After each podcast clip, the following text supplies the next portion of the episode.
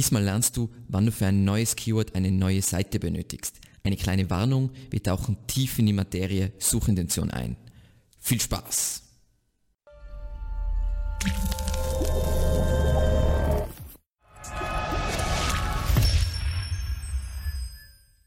Wenn du das Grundlagenvideo zur Suchintention noch nicht kennst, unbedingt vorher anschauen, weil wir tauchen jetzt wirklich tief in die Materie Search Intent ein. Und wir starten mit Bedeutung der Suchintention. Eben, ich habe es eh schon öfter gesagt, aber die Suchintention ist eben kein Ranking-Faktor, sondern einfach eine Voraussetzung, um zu ranken. Das ist wirklich die Richtung, die Google seit fünf Jahren geht, ist Sie wollen Ergebnisse ausliefern, die genau die Suchintention des Nutzers abdecken, beziehungsweise was genau das ist, was der User sehen will. Und aus meiner Sicht, aus meiner persönlichen Sicht, gibt es im Bereich SEO nichts Wichtigeres, das es zu verstehen gilt, als die Suchintention. Wenn du in dem Aspekt gut bist, dann verstehst du deine Zielgruppe und so weiter und dann ist alles andere deutlich einfacher, wo es einfach klare Regeln gibt. Aber wenn du die Suchintention nicht verstehst, dann kannst du sowieso nichts ranken. So, was jetzt ganz wichtig ist, weil ganz viele jetzt Beispiele bringen werden, hey, wo das jetzt nicht so ist und so weiter. Wenn es keinen Content beziehungsweise keinen kon guten Content zu einem bestimmten Keyword gibt, da kommt dann auch später ein Beispiel, dann sieht die Situation natürlich anders aus und Google rankt einfach das, was sie haben, aber grundsätzlich ist die Suchintention extrem wichtig. Und normalerweise teilt man es halt ein in Informational, wo es halt um Information geht, Commercial, Navigational und Transactional, aber das ist ja sehr grobe Sicht der Dinge, wie wir jetzt im Folgenden erforschen werden. So, weil es ist ja mittlerweile so, beziehungsweise eigentlich schon eine ganze Weile so, sogar die kleinste Mini-Änderung im Keyword, also zum Beispiel Einzahl und Mehrzahl können andere Ergebnisse triggern, aber mit andere Ergebnisse meine ich nicht nur andere ähm, organische Results, sondern auch andere SERP-Features. Beim einen wird ähm, ein Featured Snippet angezeigt, beim anderen nie, nicht, beim anderen wird die Bilderbox oben angezeigt, beim anderen Videos und so weiter. Also das zu verstehen, was da dahinter liegt und wie man das ausnutzen kann, ist einfach essentiell. So, und eben, wie gesagt, meiner Meinung nach arbeitet Google hauptsächlich an diesem ganzen Thema Search Intent Matching, weil das natürlich die Nutzererfahrung bzw. die User Experience signifikant verbessert und die Leute nur süchtiger nach Google macht. So, und wenn du in diesem Aspekt gut bist, dann lernst du unglaublich viel eben über deine Zielgruppe und wirst natürlich auch besser in Conversion Optimierung, weil wenn du verstehst, was User sehen will, wollen, dann obviously. Und da kommen wir jetzt einfach zum wichtigsten Begriff aus diesem Bereich. Und zwar, das ist der SERP Overlap Score. Eben, das ist ein Begriff von Blind Five Year Old, vom A.K. John. Ähm, ist ein richtig, richtig, richtig genialer SEO und der schreibt da super komplexe Sachen drüber. Für eben das, dieses Video werden wir das Ganze aber SERP Overlap Percentage nennen, weil es einfach viel besser verständlich ist, als wie Content Overlap Score ist so, das macht überhaupt keinen Sinn, aber egal. Aber worum es geht ist, wann brauche ich für ein neues Keyword eine neue Seite? Und das ist ja eine Frage, die man oft hat und die man ja meistens zufällig trifft und dann macht man extra Content und so weiter, was ja voll viel äh, Zeit und Kosten ähm, bringt. Und wir wollen ja natürlich so günstig wie möglich, so effektiv wie möglich SEO machen. So.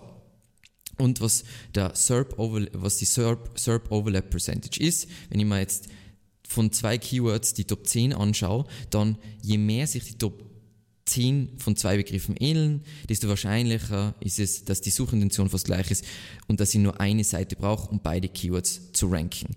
Und da habe ich eh schon öfters in Videos gezeigt, keine Angst, ich sage jetzt dann auch extrem viele Beispiele, aber was da unsere Grundregeln sein. Meine Regel ist, wenn sie zu 50% sich überschneiden, also mehr als 50%, dann kann das Ganze mit einer Seite gerankt werden alles unter 20 Prozent, das heißt, wenn sich nur zwei Ergebnisse äh, die gleichen sein, erfordert eine neue Seite. Und alles dazwischen muss man sich genauer ansehen, weil es gibt natürlich mehr Faktoren, die hier reinspielen. Weil es liegt daran, wo überschneiden sich, also zum Beispiel so, wenn sich die Top 3 jeweils überschneiden, dann ist zwar 30 Prozent wenig, aber wahrscheinlich ist die Suchintention extrem gleich.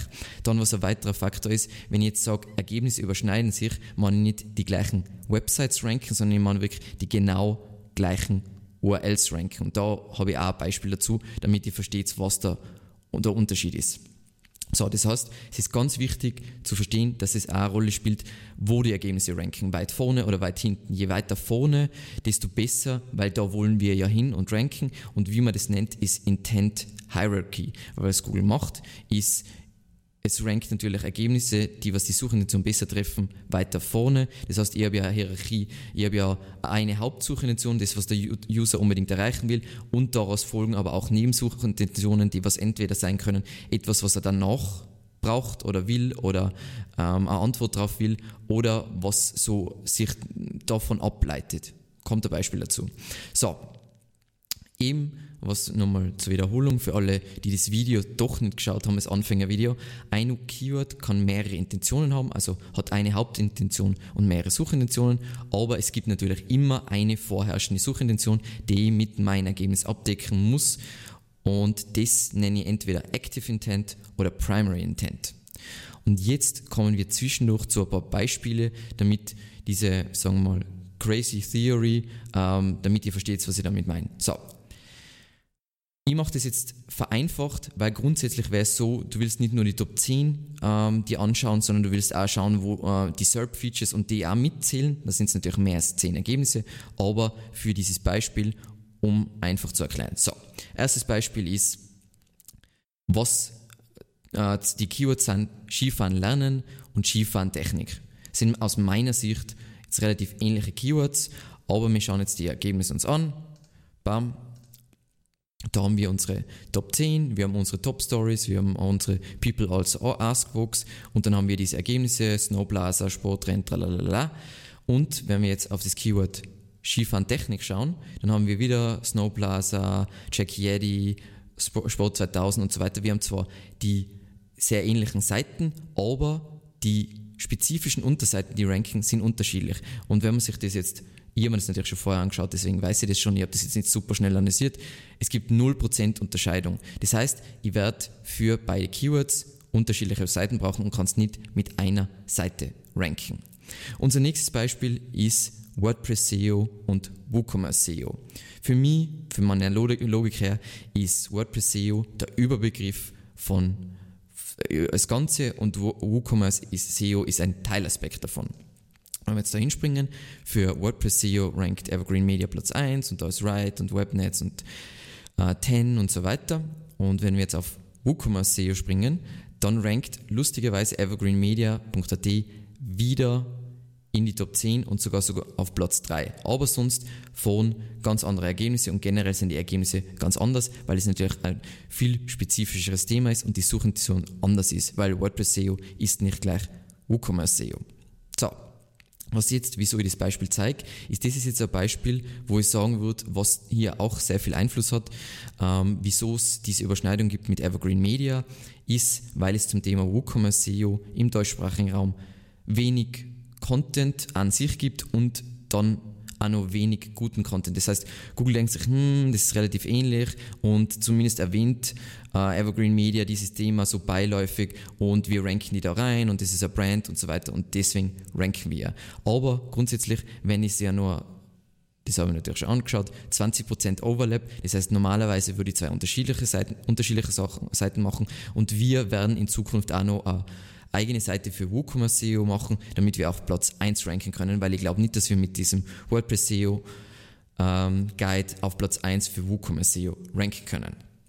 Dann unser nächstes Beispiel ist, um zu veranschaulichen, wie fein das Ganze mit der Suchintention ist. Und zwar, wir haben die Keywords SEO und Suchmaschinenoptimierung, was ja aus meiner Sicht von der Logik her gleiche Suchintention.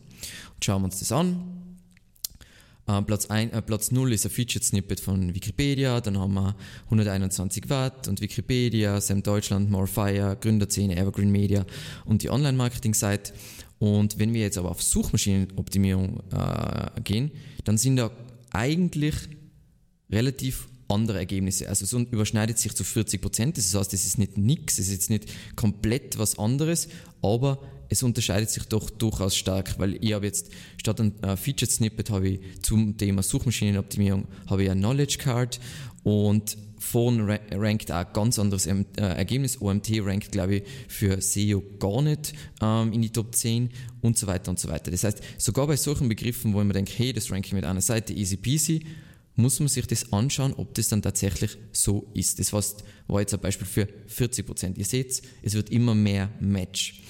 Und unser nächstes Thema ist Waffenschrank versus Waffentresor. Wir schauen es uns wieder an.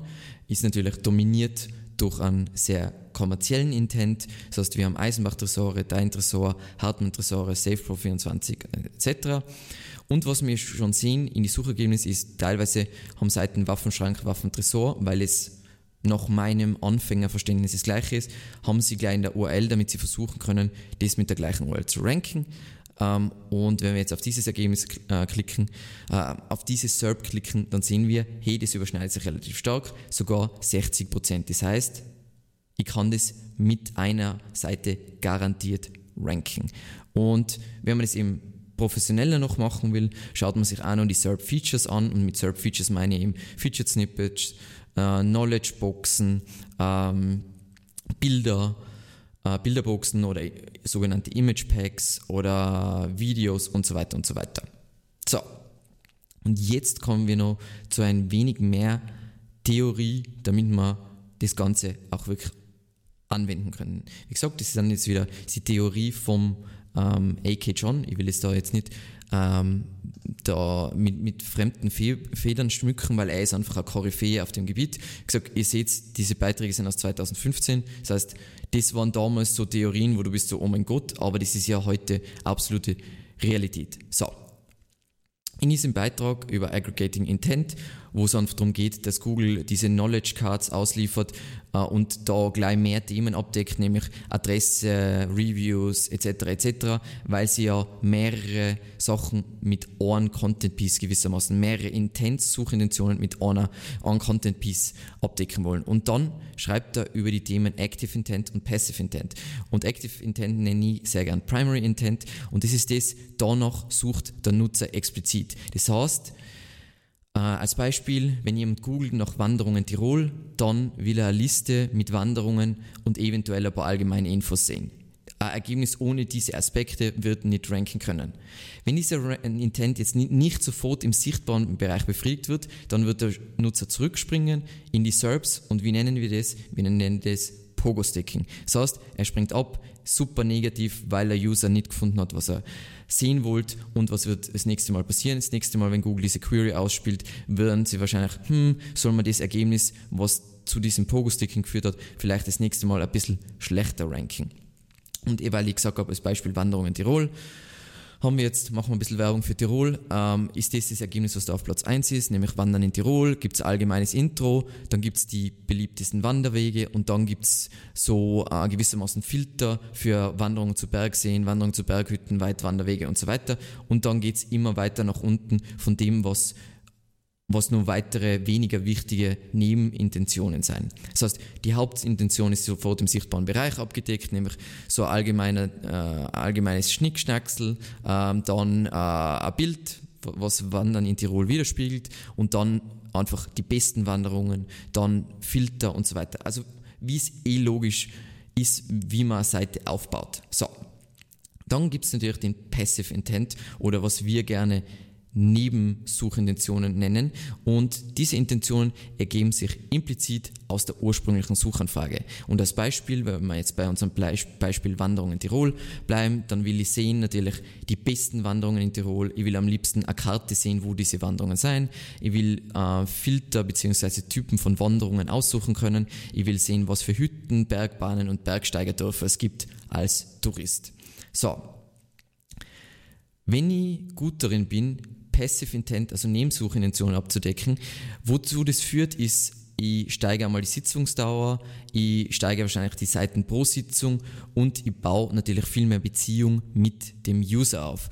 Und was, zu was führt eine Beziehung? Zu einer Conversion idealerweise.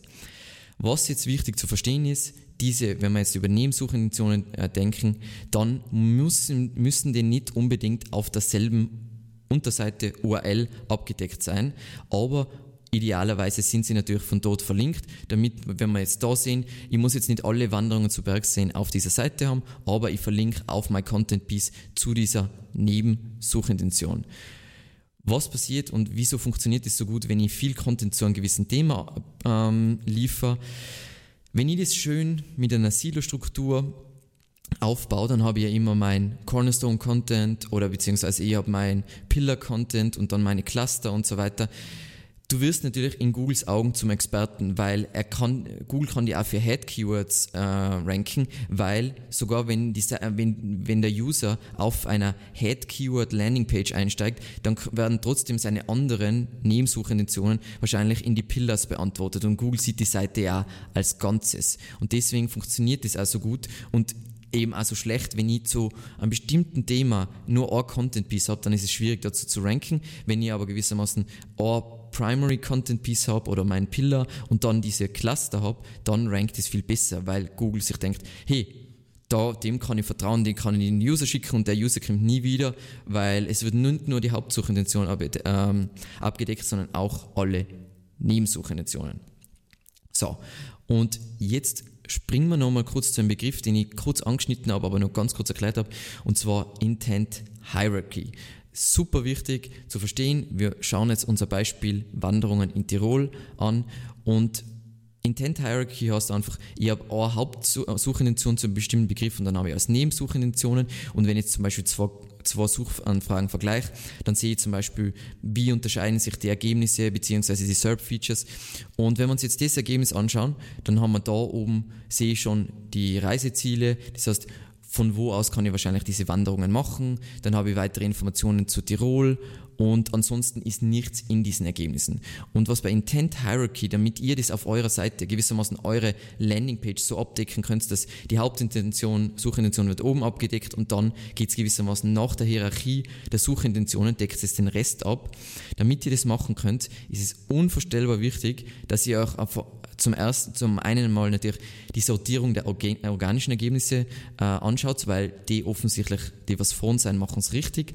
Und zum anderen auch die Anordnung der SERP-Features. Das heißt, wenn ich zwei Suchanfragen, zwei SERPs miteinander vergleiche, dann schaue ich mir auch an, hey, da sind zwar eigentlich die gleichen SERP-Features auf dieser Seite, aber dort ist die schnelle Antwort angezeigt und da ist die Bilderbox. Das heißt zum Beispiel, wenn die Bilderbox weiter oben ist, dann sind Bilder zu dieser Query wahrscheinlich wichtiger als zur anderen Query. Und so kannst du eben genau ablesen, wie sich die Suchintention unterscheidet und wie du dann deine Seite gewissermaßen sortieren musst. Das heißt, du baust dann auf dieser Unterseite, die du ranken willst, diese Hierarchie auf. So. Was wichtig ist, was ich eh schon gesagt habe, die Hierarchie muss sich aber nicht nur, muss sie nicht unbedingt auf dieser einen Seite, ich brauche nicht, wie manche jetzt in der Nische es machen, 10.000 Wörter Content auf diese Seite zu klatschen, sondern ich decke die Hauptsuchintention ab und Nebensuchintentionen, echte Nebensuchintentionen kann man auch verlinken von dieser Seite. Natürlich, wenn du jetzt siehst, die Top-Ergebnisse haben das alles auf dieser Seite, dann macht es bitte auch so. Aber wenn du siehst, die verlinken das, Google versteht schon, dass, dass der User dann, hey, er springt jetzt auf eine neue Seite, weil es aus Usability-Sicht besser und da werden seine Fragen weiter beantwortet. Und jetzt nur ein paar Empfehlungen meinerseits zum Abschluss, beziehungsweise Hinweise, die was ich jetzt nicht erwähnt habe. Und zwar, die Suchintention von einem bestimmten Keyword kann sich ändern. Es kann sich dauerhaft ändern, weil sich einfach äh, das, was der User zu dieser Query sehen will, ändert.